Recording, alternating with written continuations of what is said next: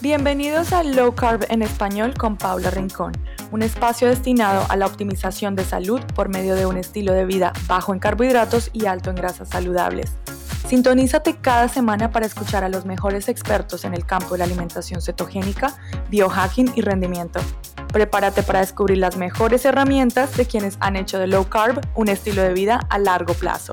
La información de este podcast no reemplaza consejos diagnósticos o tratamientos médicos y no pretende ser sustituto de una relación doctor-paciente. Bueno, bienvenidos a todos a mi episodio número 8 de Low Carb en español con Paula Rincón. Hoy tengo a una invitada, otra, creo que es mi tercera persona de Chile, y en esta ocasión se trata de la doctora Paulina Vega Muñoz. Ella es médico cirujano egresada de la Universidad de Concepción en Chile. Eh, su práctica clínica aborda la medicina desde un punto de vista completamente integrativo, lo cual me encanta y esa es la razón por la que la traigo aquí al show, enfocada en prevención y recuperación de diversas enfermedades. Cuenta también con un diplomado de medicina bioreguladora de sistemas de la Universidad Mayor cuyo énfasis es la incorporación de herramientas clínicas que, que estimulan procesos naturales de curación del paciente sin efectos secundarios y retardando el proceso de envejecimiento. O sea, aquí tenemos una especialista en anti-aging. Completó también un diplomado en medicina deportiva y actividad física de la Pontificia Universidad Católica de Chile y ha realizado también numerosos cursos en nutrición, medicina ortomolecular, además de una pasantía en Paraguay en esta misma área. Actualmente se encuentra cursando el segundo año de la carrera de medicina homeopática en la Asociación de Medicina Homeopática Argentina y además en proceso de certificación de, la de medicina funcional en el Institute for Functional Medicine. Me imagino que es el de Mark Hyman, ¿no? Ok, súper. Exactamente. Y bueno, wow, qué currículum, Doc. Me encanta, me encanta. Es un honor para mí traerte de verdad y tenerte em, como voz de, de todo este tipo de terapia low carb en Latinoamérica. Pero quiero que empieces primero hablándonos un poco de cómo te inmiscuyes en esto low carb, porque no es muy común ver a los médicos tradicionales inmiscuirse en esto y utilizarlo como terapia. Bueno, muchas gracias igual por la invitación, Paula. Estoy muy contenta, me siento muy honrada que hayas pensado en mí, que me hayas considerado. Así que espero entregarte todo, lo que tú necesitas y esperas también de vuelta. Eh, bueno, la historia de cómo llega acá, eh, siempre me gusta contar esa parte cuando doy cualquier presentación, cualquier conferencia, porque creo que es muy importante conocer ese origen.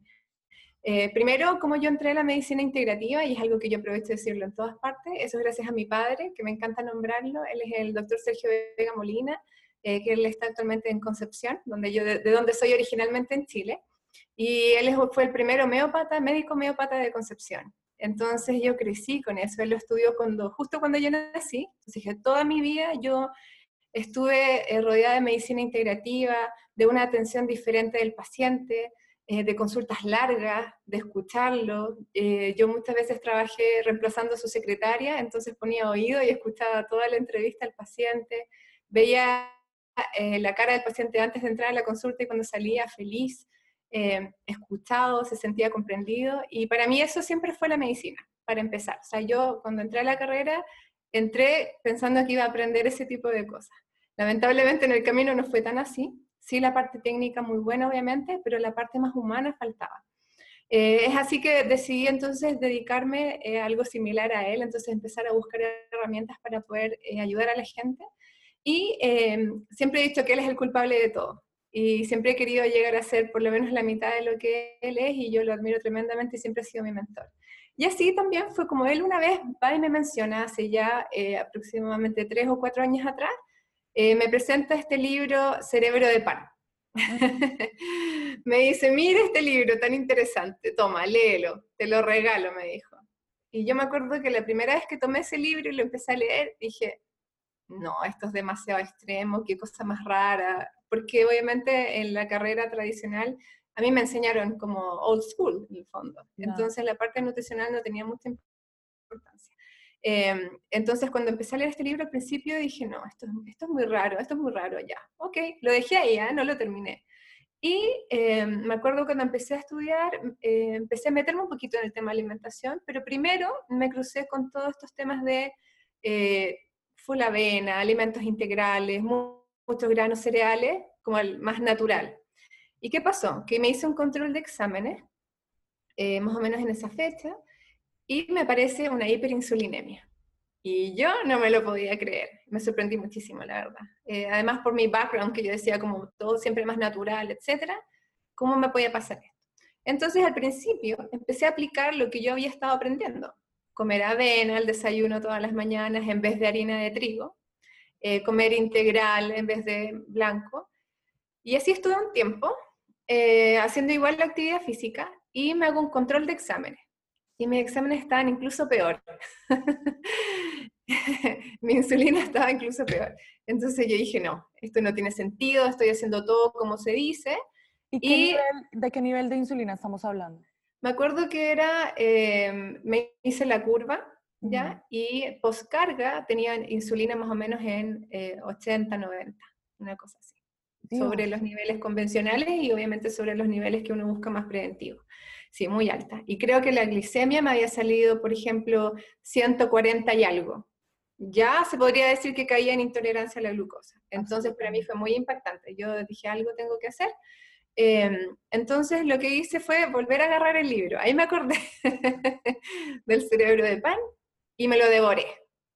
Y claro, lo vi desde otro punto de vista. Yo ya lo estaba viviendo y la verdad es que me hizo muchísimo sentido. Y ahí partió todo. Y ahí empecé a leer mucho más, eh, también eh, empecé a aplicarlo también en los pacientes, que es crucial. En el fondo estas cosas hay que vivirlas. Totalmente, la experiencia personal te cambia la vida, la experiencia personal te eh, ayuda a abrir la mente y poder leer estos, estos conceptos de otra manera, porque eso pasa muchísimo todavía en la medicina convencional, los médicos que ya en el fondo ya se estudiaron todos los años que la, la universidad te exige, con los posgrados y todo, y esto es como volver a estudiar de nuevo. Pero haberlo vivido te, da, te abre esa ventana para que tú te sientas dispuesto a hacerlo por ti, por tu familia, por tus pacientes. Entonces la motivación es diferente. Entonces así fue como partió todo. Y después, obviamente, ya bien autodidacta y eh, haciendo eh, estos cursos que son los que tú nombraste. También estoy haciendo el de eh, alimentación low carb y cetogénica de, del doctor Noakes, que se ofrece ahora online que está en inglés, que es muy bueno, es muy bueno también. Em, y además leyendo todos los libros de los médicos funcionales y empecé también esta certificación del IFM, que además te habla en parte de esto, obviamente también tiene otras cosas más amplias, pero también eh, te da como una herramienta más la alimentación low carb o cetogénica según cada caso de tus pacientes. Y bueno, finalmente el ya poder aplicarle a los pacientes, el ver que servía, el ver los resultados, además tomar en cuenta siempre las estadísticas de mi país. Eh, mucha gente cree que es blanco o negro, o sea que yo solamente digo que todos tienen que ser low carb o cetogénicos, pero no es tan así. Generalmente yo eh, promuevo más esto por una experiencia personal también, pero además porque la realidad de mi país es bastante negativa en el sentido de que el 74% de la gente ya tiene sobrepeso y obesidad. Y de hecho esta semana se estaba mostrando en estadísticas que los adultos sobre 15 años, sobre 15 años para arriba, ya estamos en el segundo lugar de obesidad eh, entre varios países y en el segundo lugar solamente bajo Estados Unidos. Entonces eso es preocupante. Y si conocemos en el fondo la causa de raíz de eso, eh, nos damos cuenta que una alimentación low carb sí va a ser bastante buena herramienta para ocupar con toda la población en general. Y así fue como, como se dieron las cosas. Wow, qué interesante, porque sí, en general, en tu caso fue como que creciste influenciada mucho por esta medicina integrativa que viene de tu familia, pero luego te adoctrinaste con lo tradicional y luego tuviste que desaprender un poquito de eso.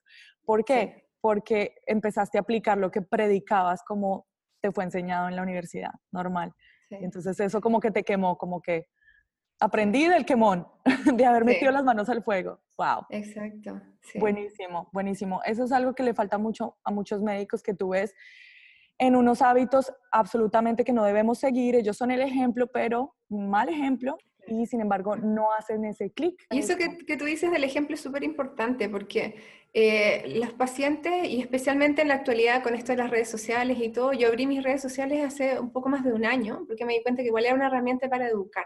Entonces eh, me doy cuenta que el poder mostrar que yo puedo llevar un estilo de vida así, eh, también motiva, también inspira. En el fondo, si yo puedo, ¿por qué no vas a poder tú? Entonces, eso también es muy bueno y por eso a mí me interesa y me gusta seguir un estilo de vida saludable, eh, en fondo siendo también eh, practicando y predicando, como se dice. Creo que es muy importante, sí. Sí, sí, eso es importantísimo en los médicos de hoy. Eso es lo que tienen que hacer. Tienen que ser un ejemplo. Y bueno, me gusta que, que partas de, de, tus propios laboratorios porque algo que quería tocar bastante contigo, eh, vi que lo estabas empujando bastante en tus redes estas últimas semanas y es el hecho de el colesterol y esa grasofobia, que viene del inglés fat phobia. Eh, y entonces me ocurrió a mí eh, bastante recientemente, yo empecé ya con, con low carb, entrando y saliendo de periodos muy estrictos cetogénicos y cada vez que voy a Colombia me hago mis exámenes y ya he entrevistado con tres médicos diferentes y los tres me pegan unos regaños impresionantes cada vez que ven mi colesterol. y eso le pasa a muchas personas, eso no es la excepción. La mayoría de médicos están enseñados a, sorprenderse o a, o a tener que instruir cambios de hábitos cuando ven un colesterol total muy alto. En mi caso, te voy a decir el número exacto de los últimos, y han sido entre 200, 228, 224, y mis ah. triglicéridos han estado en los 60, ¿vale? Entonces, en, en, en, especial, esta última vez que fui, em, fue así la médico específicamente, me dijo, mira, tu colesterol está altísimo y tú eres muy joven, tienes 30 años, es muy joven para tener ese colesterol. Le dije, yo me preocuparía más por los triglicéridos, doc. ¿Cómo están mis triglicéridos? Están muy bien, pero tu colesterol. Entonces, quiero que, que hablemos un poco de eso, doc. ¿Debemos fijarnos, debemos temerle al colesterol en sangre? Perfecto. Eh, bueno, esa es súper buena pregunta y es una, yo creo que, mira, mi consulta generalmente dura una hora.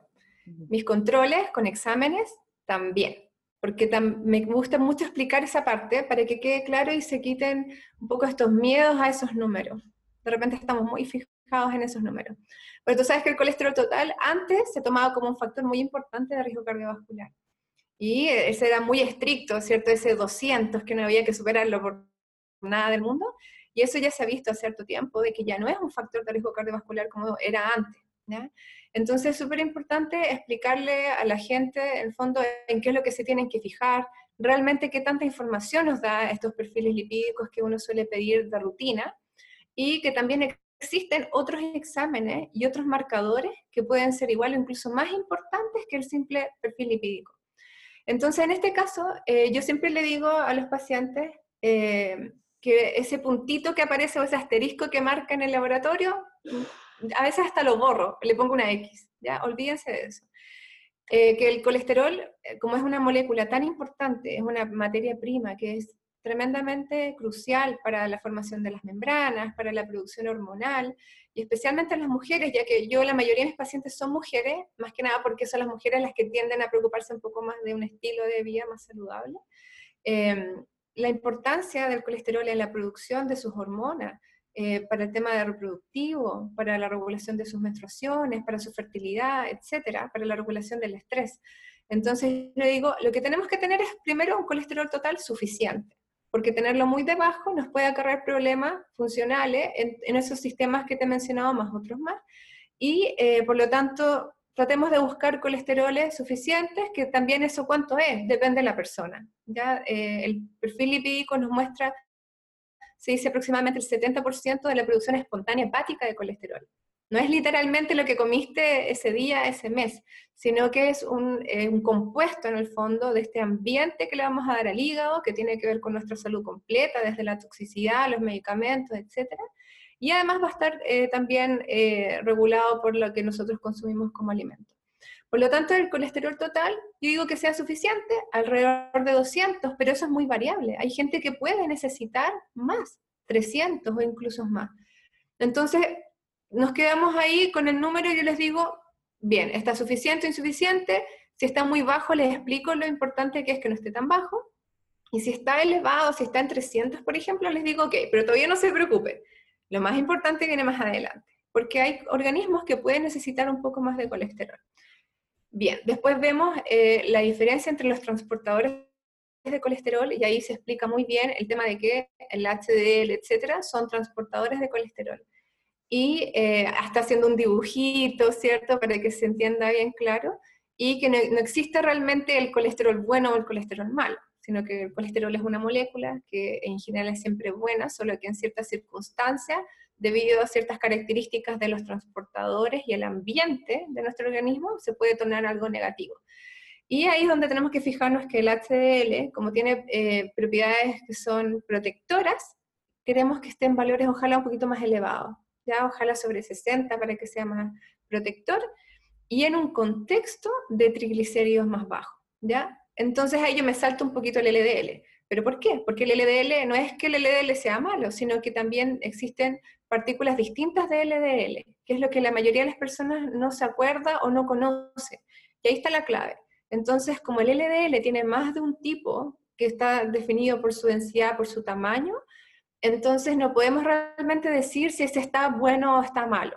Para eso es que tenemos otros exámenes y otras cosas que tenemos que evaluar para ver realmente si es que eso podría producir un problema. Entonces, generalmente nos tenemos que fijar en el HDL y nos tenemos que fijar en los triglicéridos. Si es que una persona tiene un HDL elevado, tiene triglicéridos bajos, significa que ese ambiente lo más probable es que va a producir moléculas de LDL de buena calidad, de buen tamaño, ¿ya? Claro, eh, moléculas que son grandes.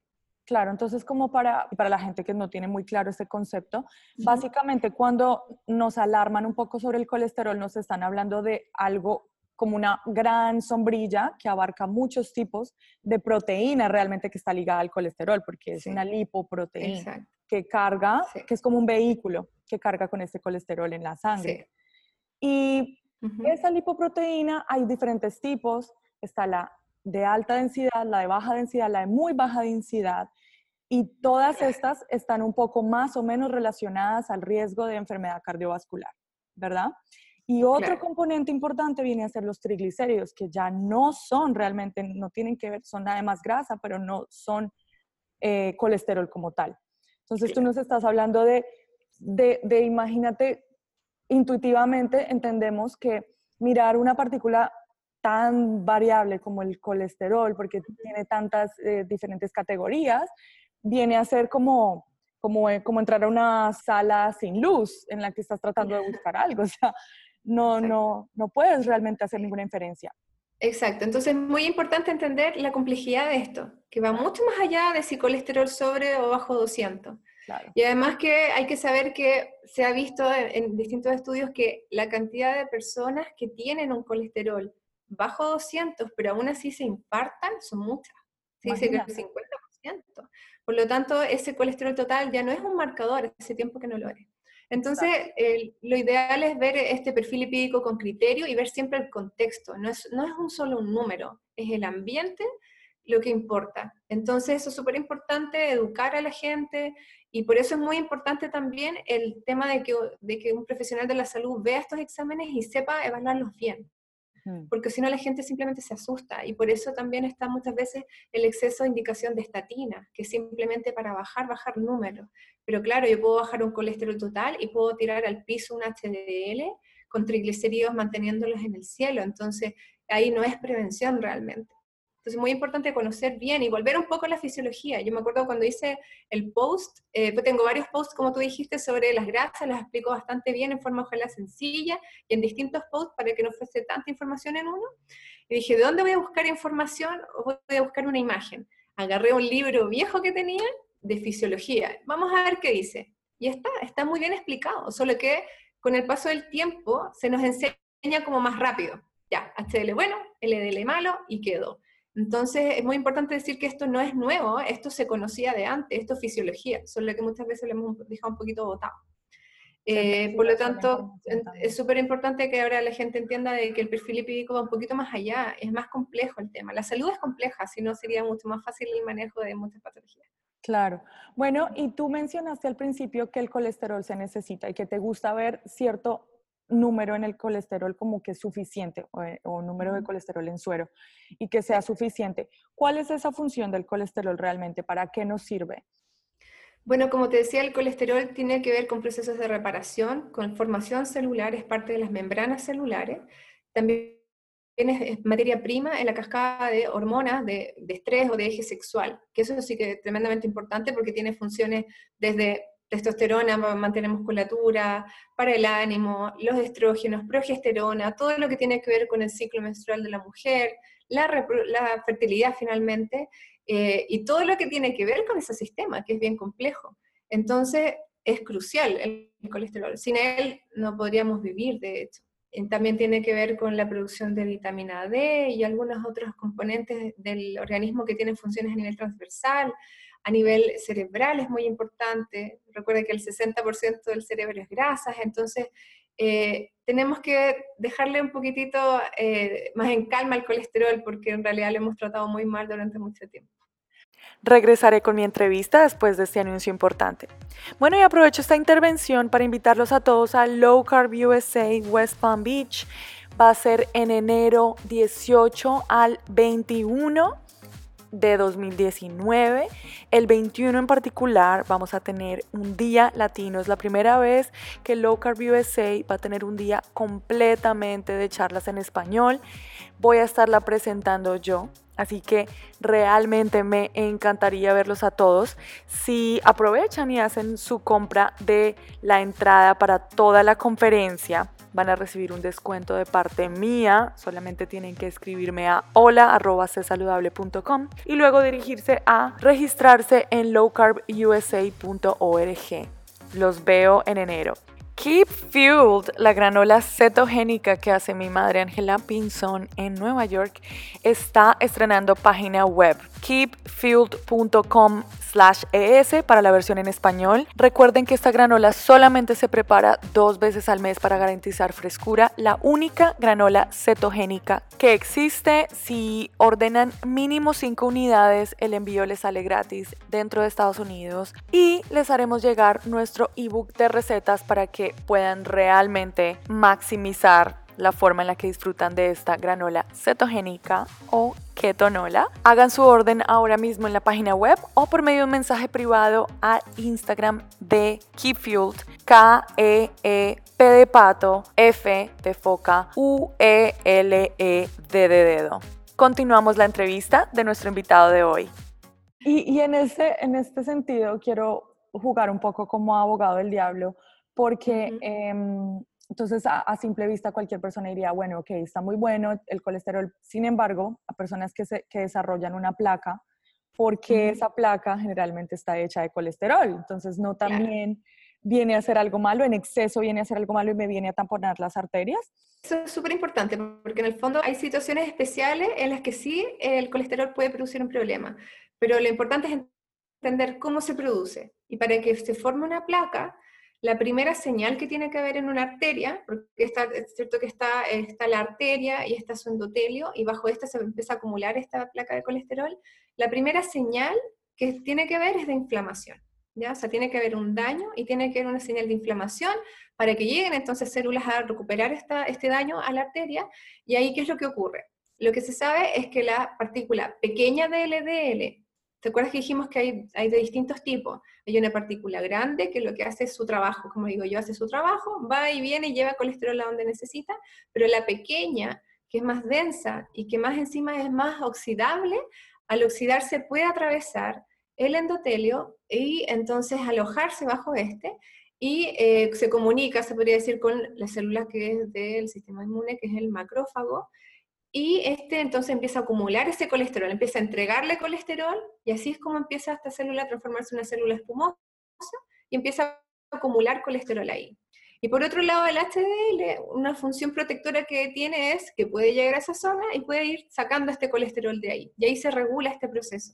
Porque nosotros, no es que se produzca solamente cuando uno tiene cierta edad, eh, más adelante en la vida. Nosotros podemos estar eh, produciendo esa situación de desde bien pequeños, porque nos podemos alimentar incluso mal y estar en ambientes más prooxidativos, con mayor radicales libres desde pequeños. Entonces, esta es una situación que va pasando a lo largo de la vida y mientras más eh, peores hábitos tengamos, con más eh, intensidad puede ocurrir hasta que se produce un evento cardiovascular. Pero en cambio, por el contrario, si es que vivimos una vida saludable, si no nos exponemos a estos ambientes tan tóxicos, inflamatorios, prooxidativos, lo más probable es que tengamos buena calidad de LDL, más partículas de mayor tamaño, menos de menor tamaño, por ende, eh, y menos inflamación, que va a ser la primera señal. Entonces es más probable que estas placas no se empiecen a formar de esa manera y no tengamos esos riesgos de salud cardiovascular. Entonces, es importante ver el contexto. No es que siempre se va a producir. Necesita primero señales eh, claras que se conocen eh, para que se produzca. ¿ya? Entonces, por eso el colesterol eh, si nos cuidamos bien, si comemos saludables, si hacemos actividad física, si manejamos bien el estrés, no va a producir ese problema. Pero sí lo va a producir si es que estamos creando un ambiente propicio para la primera señal que es de inflamación. Claro, entonces ahí es donde es también muy crucial entender que hay una gran diferencia entre correlación y causa y que a pesar de que vemos este colesterol como, como una de esas tapones pues, de las arterias, no significa que el exceso de este en sangre haya sido necesariamente el causante de esa placa.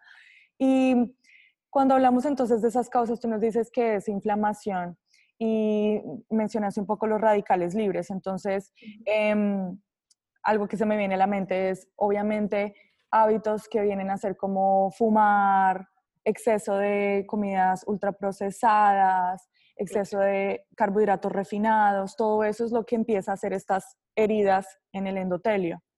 Sí, tal cual. Esos son varios de los componentes en el fondo que pueden producir esta primera señal para que después se produzcan estos eventos cardiovasculares. Entonces, eso es lo que uno tiene que buscar prevenir. Y por eso es que una alimentación low carb cae muy bien ahí. ¿Por qué? Porque va a ser, eh, bueno, especialmente si lo hacemos de buena calidad, que eso es lo que nosotros siempre vamos a querer buscar, ¿cierto?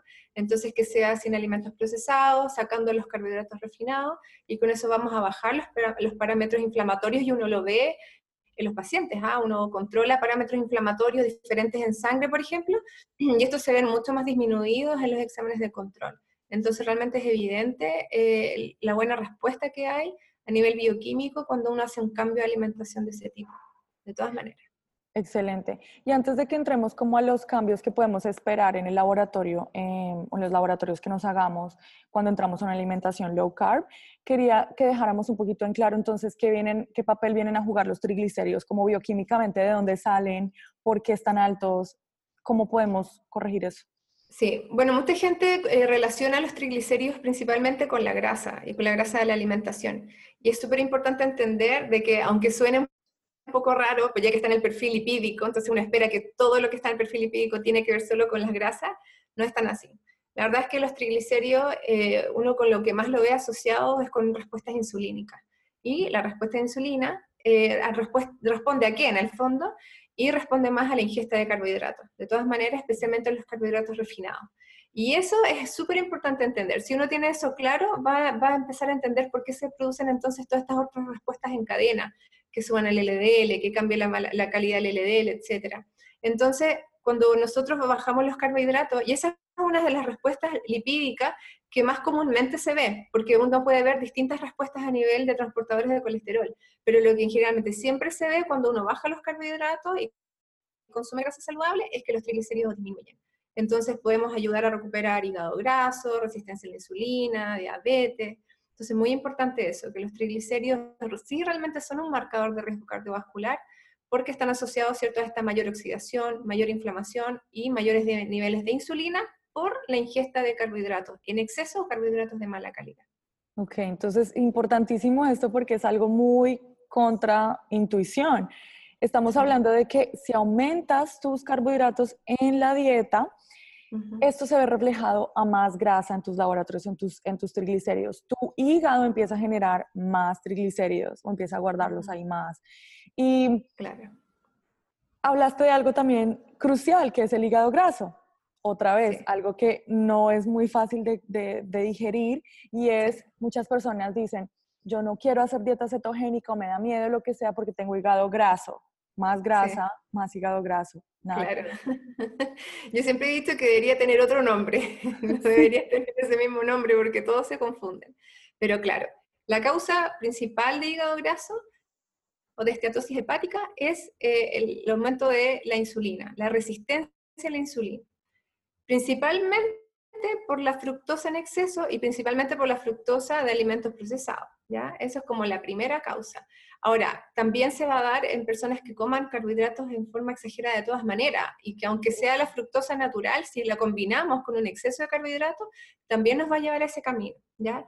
Ayer, por ejemplo, vi un paciente muy joven, aproximadamente 30 años, y que ya tenía signos de fibrosis en su hígado. ¿ya? Por hígado graso. Pero decía fibrosis leve, así que le habían dicho que no se preocupara mucho porque estaba dentro de lo, normal. ¿Y es, ¿Y, es un paciente que toma, toma alcohol?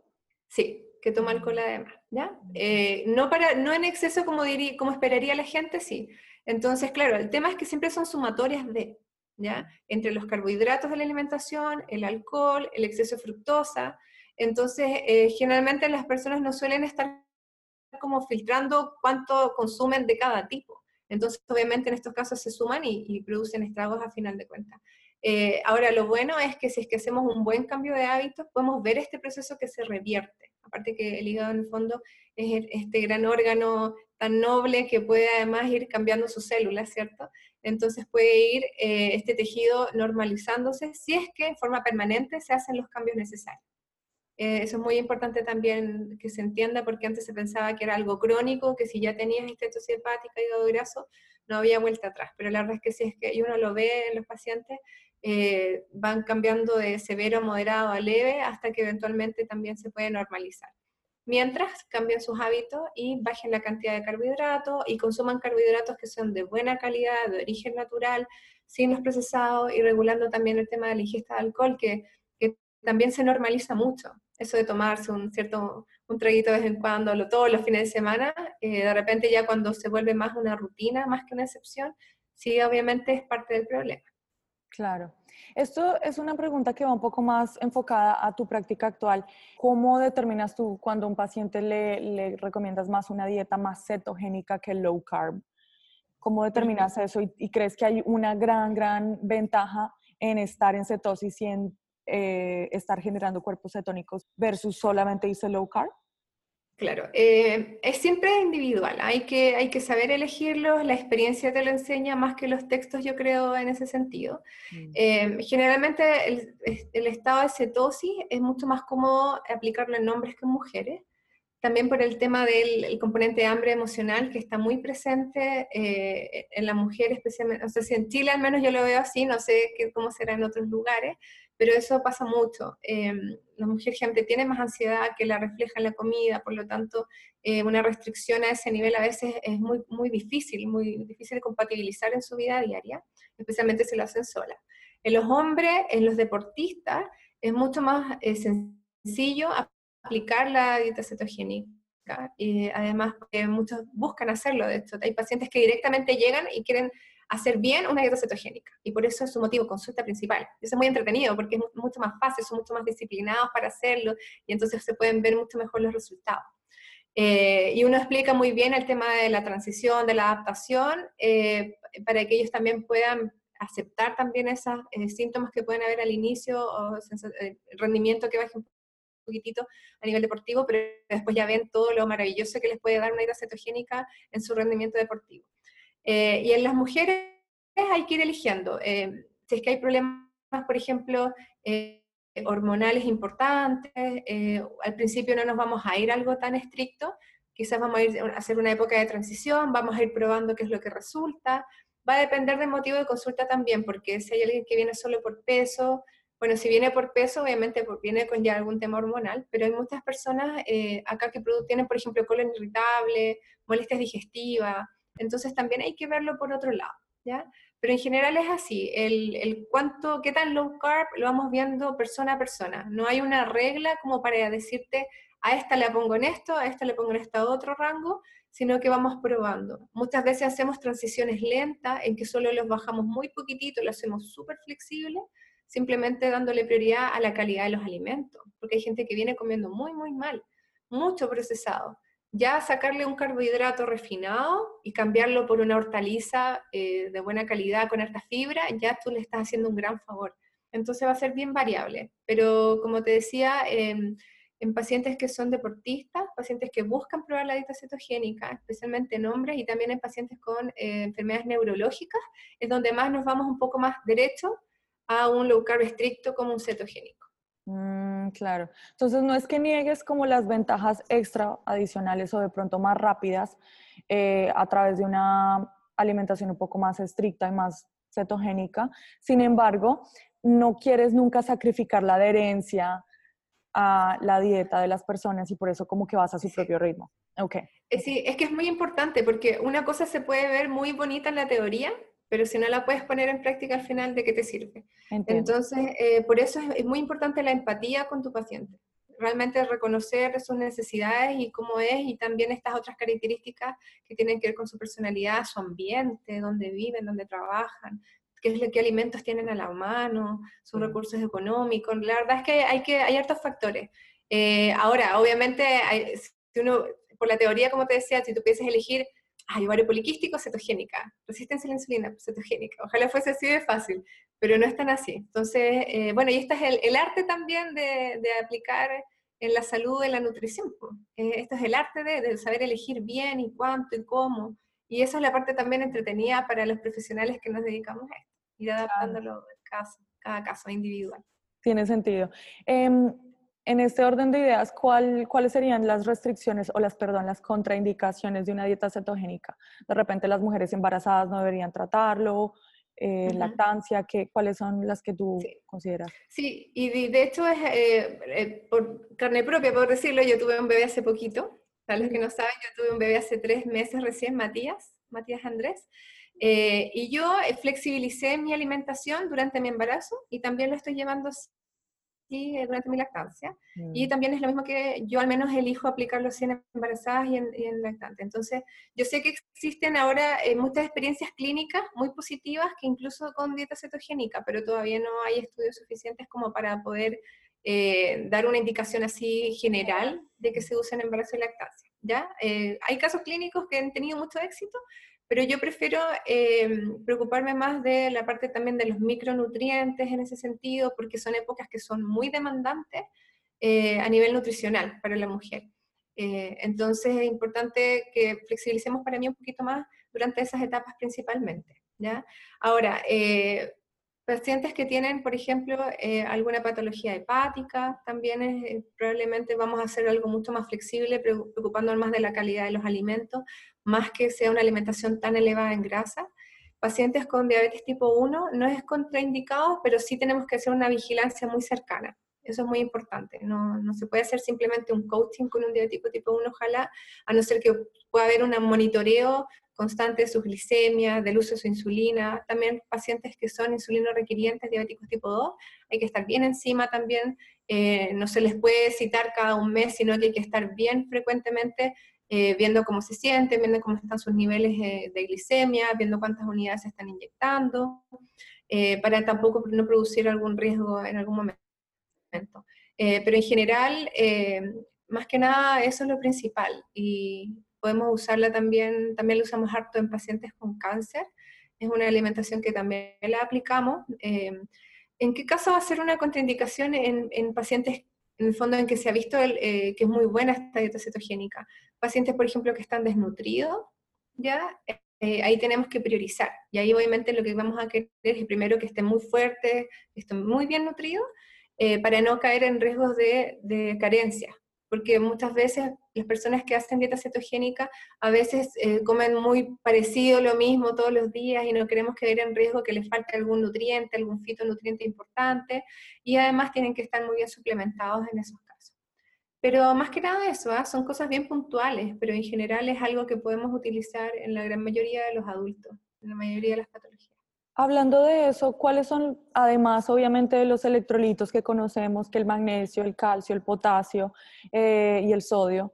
¿Cuáles vienen a ser esos micronutrientes de preocupación para ti en la práctica? Que tú has visto que de repente le hacen falta a una persona o puede llegar a faltar a una persona en desnutrición, malnutrición. Sí, eh, ahí va a depender, porque va a depender también de la sintomatología, del examen físico. Eh, eso es el arte también de la medicina y en la medicina ortomolecular se aplica mucho. Entonces va a depender también si la paciente, por ejemplo, tiene alguna disfunción tiroidea, hay ciertos aminoácidos, hay ciertos minerales que son cruciales para la producción hormonal, entonces tenemos que asegurarnos que tanto en su alimentación como en la suplementación esté ocupando lo que necesite, ¿ya? Mm. Eh, por ejemplo, hay mucha gente que cambia sus hábitos y elige la sal rosada, por ejemplo, en vez de la sal yodada. Y si tiene patología tiroidea, ¿qué pasa con el yodo? Y si no come mariscos y no consume algas, entonces hay que tomar en cuenta otras cosas. Ahí cuando, especialmente cuando hay otras disfunciones, ahí está de nuevo este arte de ver el caso como desde la vista, desde la visión de medicina funcional, de ver todo, ¿ya? Entonces va a ir caso a caso el qué suplemento yo podría entregarle. aparte de lo que sale en los exámenes de laboratorio. Vamos a medir en algunas personas algunos nutrientes, puede que ya estén bajos, si están muy bajos hay que suplementarlos, si, no, si están subóptimos solamente muchas veces lo manejamos con la alimentación. Entonces siempre yo digo que hay que hacer una escala de prioridad. Si eh, yo armo una prioridad y un paciente tiene algún desbalance importante, y que ponerlo en una dieta estricta me va a producir mayor riesgo de ese desbalance, primero voy a balancearlo y después iremos jugando un poquito con la alimentación. Además que tú sabes que igual se puede ocupar la dieta cetogénica en forma cíclica. Eh, en, muchos casos, incluso en mujeres, se recomienda, tú también lo has hecho de esa manera, eh, yo también lo he hecho de esa manera, y eh, uno puede ir también jugando con eso. No hay todavía como una regla exacta de cómo se tiene que hacer. Entonces, volvemos a lo mismo, de que esto es un arte de ir individualizando la indicación paciente por paciente. Aquí termina la primera parte de mi entrevista con la doctora Paulina Vega. Esperen la próxima semana la segunda parte aquí en iTunes. Sin embargo, recuerden que la entrevista completa está ya publicada en mi canal de YouTube. El episodio número 8 y 9 junto en un solo video en YouTube. Y aprovechando que empieza diciembre en unos cuantos días y que todas estas tradiciones decembrinas vienen con mucha comida que no necesariamente es baja en carbohidratos, les preparé una guía de auxilio de mis mejores estrategias para saber elegir los alimentos a consumir durante este tiempo. Cabe decir que si están siguiendo una dieta cetogénica terapéutica y están en un régimen menos flexible por algún tema de salud, es importante que se mantengan en su régimen de acuerdo a las recomendaciones con el profesional de salud con el quien estén trabajando.